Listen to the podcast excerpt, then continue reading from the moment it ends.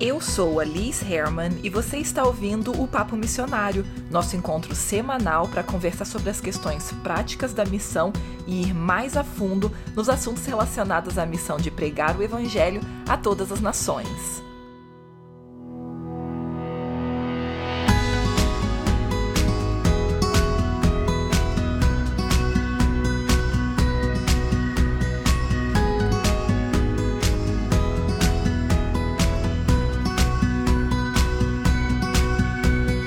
Você está começando agora o seu processo de se organizar para ir para o campo missionário, seja se é pela primeira vez ou pela quinquagésima vez que você está indo para o campo missionário, existem sim algumas coisas que você precisa levar em consideração e curiosamente a gente não conversa suficiente sobre isso. Então eu percebi que chegando quase em 150 episódios, eu ainda não tinha falado sobre isso de uma forma direta. Então nesse episódio a gente vai conversar sobre o passo a passo para ir para a missão, seja pela primeira vez ou pela milionésima.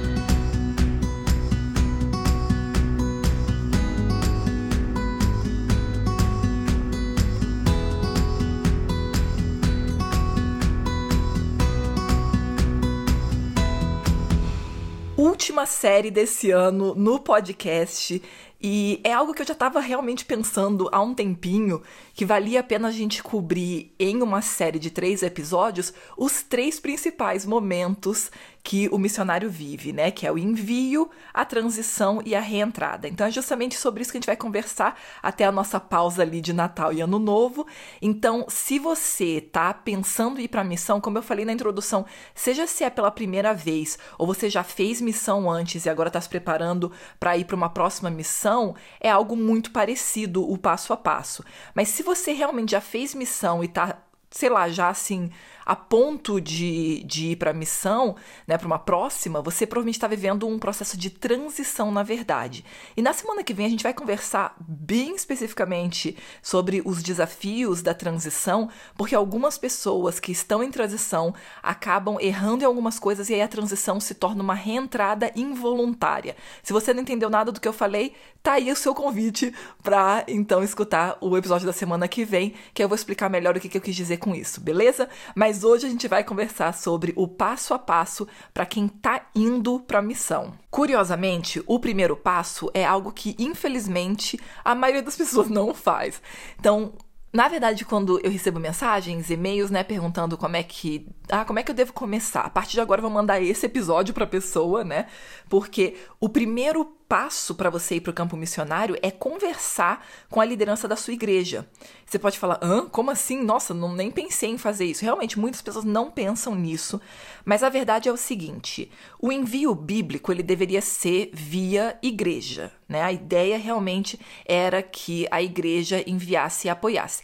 O envio ser feito pela igreja não quer dizer que a igreja decide para onde você vai. Isso é um erro muito comum hoje em dia. Se você olhar biblicamente, na maioria dos casos, a gente não vê a igreja mandando a pessoa ir para um lugar específico, ela simplesmente comissiona a pessoa. Então a gente vê isso principalmente muito forte na vida de Paulo. A igreja, como instituição, não ficava mandando para onde que ele devia ir, mas ele é comissionado sim pela igreja e é apoiado pela igreja. Então qual que é o ponto aqui?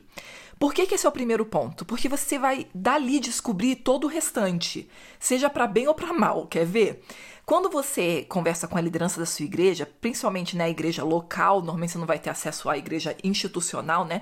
Se você faz parte de uma denominação que tem uma instituição por trás, né, de toda a o funcionamento da igreja, você vai então descobrir ali se a sua igreja tem tradição de envio ou não. Então esse aqui já é o primeiro passo que vai fazer toda a diferença para você, entender se a tua igreja vai te enviar, vai te comissionar ou vai, sei lá, nem que seja fazer um, um culto de consagração, entendeu, para você. A verdade é que muitas igrejas não têm nenhum sistema de envio. Normalmente só as igrejas mais tradicionais, e tradicionais não estou falando é, em, em, contraposição a ser liberal, tá, gente? Estou falando de tradição de longo, sabe, de longa história, tipo Igreja Batista, Presbiteriana, enfim. É, tem várias igrejas, não vou citar todas aqui, mas tem várias igrejas que são igrejas já muito antigas, né? Igrejas que vêm, quem sabe, né, até mesmo da reforma protestante que então já tem uma tradição gigantesca de missão. Tem todo o passo a passo certinho. Então, quando você conversa com a sua liderança, você já vai descobrir: existe tradição de envio na sua igreja? Se tiver, o seu pastor ou a liderança de missão da sua igreja vai saber direitinho te falar qual é o passo a passo. Por outro lado, igrejas menores, não institucionais, né, ou igrejas mais recentes não vão ter um processo de envio muito claro. Então, por exemplo, na minha própria igreja não tem tradição de envio a longo prazo. Existe uma plataforma para voluntariado e existem algumas organizações ou agências, mas não existe uma visão realmente de envio e acompanhamento é, de longo prazo. Existem projetos pontuais assim que você pode participar, mas não tem, porque é, um, né, a, a, é uma igreja mais recente recente. Então, igrejas mais antigas, igrejas né, de 300, 400 anos né, de, de existência, elas têm já um modelo muito forte. A Batista é uma das mais famosas em questão de, de estratégia, né? A presbiteriana também. Tanto que né, muitos dos grandes missionários que a gente conversa sobre eles são missionários que eram da Batista, né? Então, é, William Carey, Adoniram Judson, para citar só né, dois dos grandes nomes, eram missionários é, batistas. Adoniram Judson, na verdade, né, passou a ser da Igreja Batista depois, mas enfim, é só para você entender que essas igrejas já têm sim um modelo. E por que, que é muito importante começar por aí? Porque se a sua igreja tem um modelo de envio, você devia seguir o passo a passo da sua igreja, entendeu? Agora, se a sua igreja não tem modelo de envio, existe sim um caminho para você ir, porque normalmente não é que a igreja é contra você se tornar missionário, é só que é uma igreja que ainda é muito jovem e não tem uma tradição formada de envio de missionários. Então, então não quer dizer que a sua igreja, então, necessariamente, sei lá, vai ir contra, né, você se tornar um missionário, é simplesmente que ela não vai conseguir te apoiar, que é o caso, por exemplo, né, que, que acontece, como eu falei, na maioria das igrejas que não estão ligadas a uma instituição ou que a instituição é muito jovem. Muito jovem, gente, estou falando de igrejas de 150, 200 anos, né, pra cá. Não estou falando de igreja que nasceu ontem, não, tá? Igreja, infelizmente, em questão de missão, igreja que tem 150 anos de história é uma igreja recente e provavelmente não é tão forte ainda em missão, como acontece em muitos casos. Existem exceções, claro, mas como eu falei, na minha própria igreja ainda não existe um modelo claro de, de envio. Então, segundo segundo ponto, então, vai ser que se você já conversou com a, com a sua liderança, né, ficou tudo claro para você qual que é o caminho que você vai seguir, ou se não, o caminho que você vai ter que agora desbravar, como mal bem aconteceu com Paulo também na Bíblia. Então, o segundo passo que seria para você ir para o campo missionário, né, o passo a passo do envio missionário, é você buscar formação missionária. E aí você pode fazer isso por meio de cursos, né, como o ETED, enfim, tem muitos cursos, ETED é no caso da Jocum, né, para quem está procurando cursos interdenominacionais, mas você pode checar até mesmo se a sua igreja tem curso. O curioso é que às vezes até igrejas que não têm formação é, tipo, não tem tradição, né, de, de formação em envio de missionários, tem algum curso ou tem alguma escola missionária. Eu só te indicaria o seguinte cuidado. Você precisa descobrir se essa formação que você tem, né, na sua igreja, na sua denominação, no que seja, se ela é realmente para envio de missionário a longo prazo ou se ela é uma formação mais pontual ali para te dar um conhecimento básico sobre missão ou para te preparar para uma viagem missionária. Eu digo isso porque, por exemplo, como eu falei, na minha igreja mesmo tem uma plataforma de envio para serviço voluntário, né? E eles têm um curso lá, mas aquele curso não contempla o que você precisa para ser um missionário para a vida toda, entendeu? Então, a mesma coisa vai acontecer se você participar de um curso de uma escola missionária ou uma agência que está focado naquele naquele, naquela coisa pontual que você vai fazer. Então você vai ver que a maioria das escolas missionárias, na verdade, te preparam para uma viagem missionária. Então elas falam de uma série de coisas e tal, mas você sai de lá sem entender como é que você vira missionário para a vida toda, entende? Você não, não tem um caminho claro para fazer isso. Então, quando você for escolher um curso ou né, uma formação missionária, Pergunta para a pessoa o que, que a maioria das pessoas fazem com esse tipo de formação. Ou o que. E às vezes eles não vão saber responder isso, curiosamente. Aí você pergunta, aqui vai a dica de ouro: pergunta para eles o que que acontece depois da formação. Se eles falarem assim, ah, depois a gente vai todo mundo para uma missão de, de 15 dias, você já entendeu, essa não é a formação que você está procurando para ser um missionário de carreira. Ou se não, eles vão falar assim, ah, depois dessa formação você faz o que você quiser, você pode ir para uma missão de, de um ano ou de cinco anos. Mas eles conseguem te direcionar para isso? Se não, provavelmente eles não cobrem nada no currículo que vai te ajudar a ser um missionário de carreira, entendeu?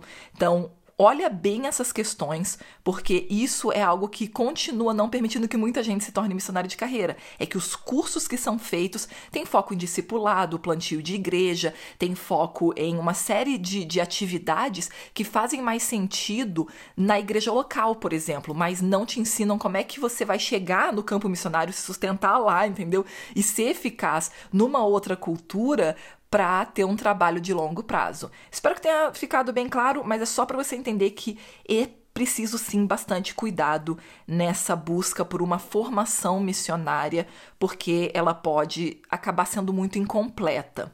Então, primeiro ponto, conversar com a liderança, segundo ponto, buscar formação missionária, e aí só depois disso que vem o terceiro e último ponto aqui do que a gente está tratando, que é você buscar organizações, agências ou projetos missionários. Então, olha como é que normalmente as pessoas fazem errado, né? Normalmente a pessoa chega né, nesse ponto de, de êxtase, de desejo genuíno gigantesco de servir, e aí ela já vai logo procurar uma organização missionária com a qual ela pode servir. Então, para muita gente, o primeiro ponto de contato com o processo de envio é já falar com uma agência, por exemplo. E aí você pode falar, Liz, mas é tranquilo, porque olha, eu descobri que na minha igreja é, realmente não tem nenhuma tradição de envio. Eu não perguntei para minha liderança especificamente, mas eu vi que não tem nada. E aí eu conversei com a agência e a agência já vai ter um curso antes de eu ir para a missão. Mas aí volta para todo esse processo que eu falei. Quando você não tem clareza se a sua igreja envia ou não, você não vai entender como é que vai ser esse processo a longo prazo para você. Então já é o primeiro erro aí. O segundo é que se você não teve uma formação mais completa, aqueles 15 dias, 20 ou até 30 dias de formação muito provavelmente vão te preparar só para aquilo que você vai fazer com aquela agência. Vai te preparar para fazer aquele um ano ou dois anos com aquela agência ou com aquela organização, mas não vão te permitir entender o escopo geral da coisa que te permite então ser um missionário a longo prazo, entende? Então esse que é o perigo de já ir direto para o terceiro ponto e achar que, Liz, eu, eu encontrei um, um atalho aqui para o processo cuidado, entendeu? Atalhos normalmente quer dizer que você realmente agora vai, sei lá, você vai cobrir um, um, caminho muito curtinho. Então você tem que pensar que, beleza, você deixou de, em vez de viajar por uma hora, você viajou só por 10 minutos, mas pensa bem, você provavelmente está recebendo muito menos também, entendeu? Por ter tomado esse atalho.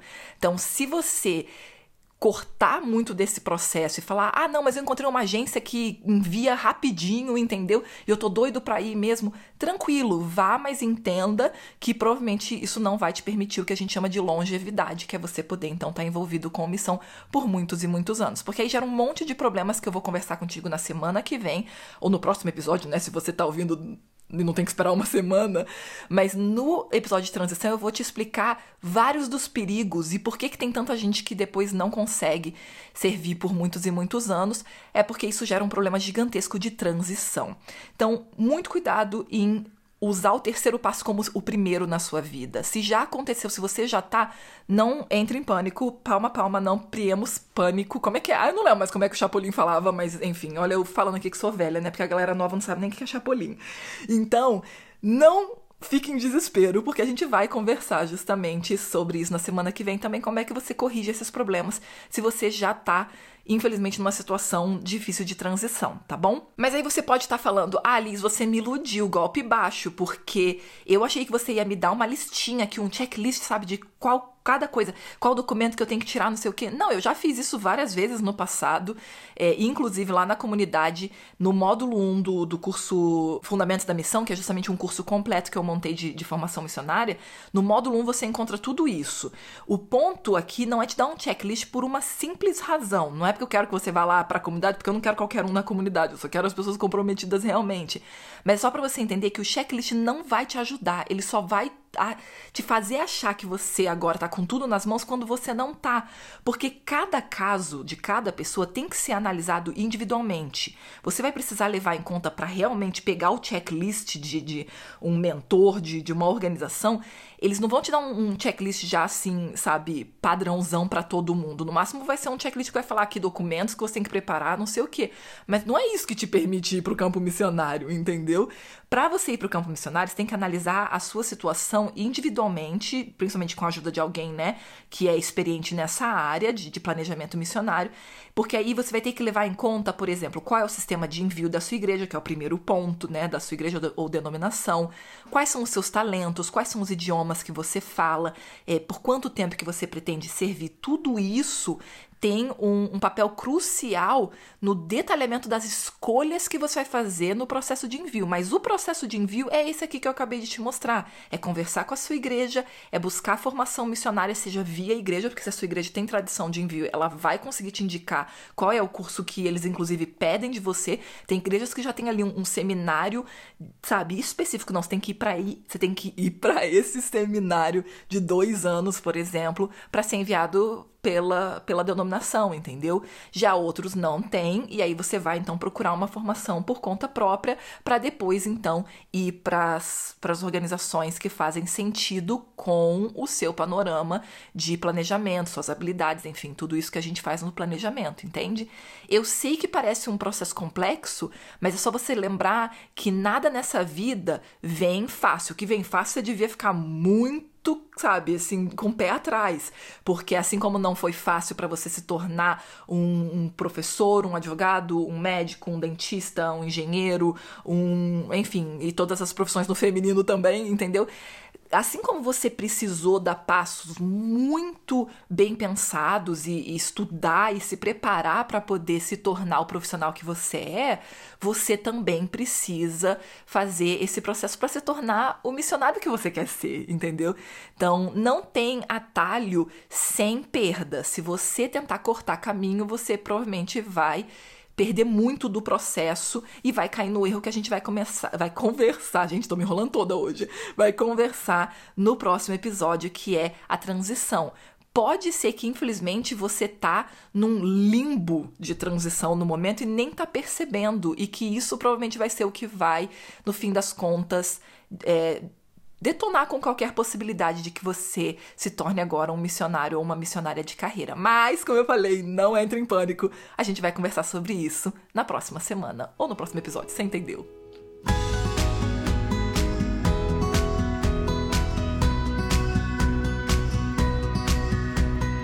Se você tá pronto ou pronta mesmo para dar passos concretos em relação aí para a missão, eu te recomendo de verdade participar da comunidade missionária, porque lá não só você encontra todo esse apoio que eu citei aqui, mas também o curso completo de Fundamentos da Missão, que é para missionários que querem se dedicar à missão para a vida toda.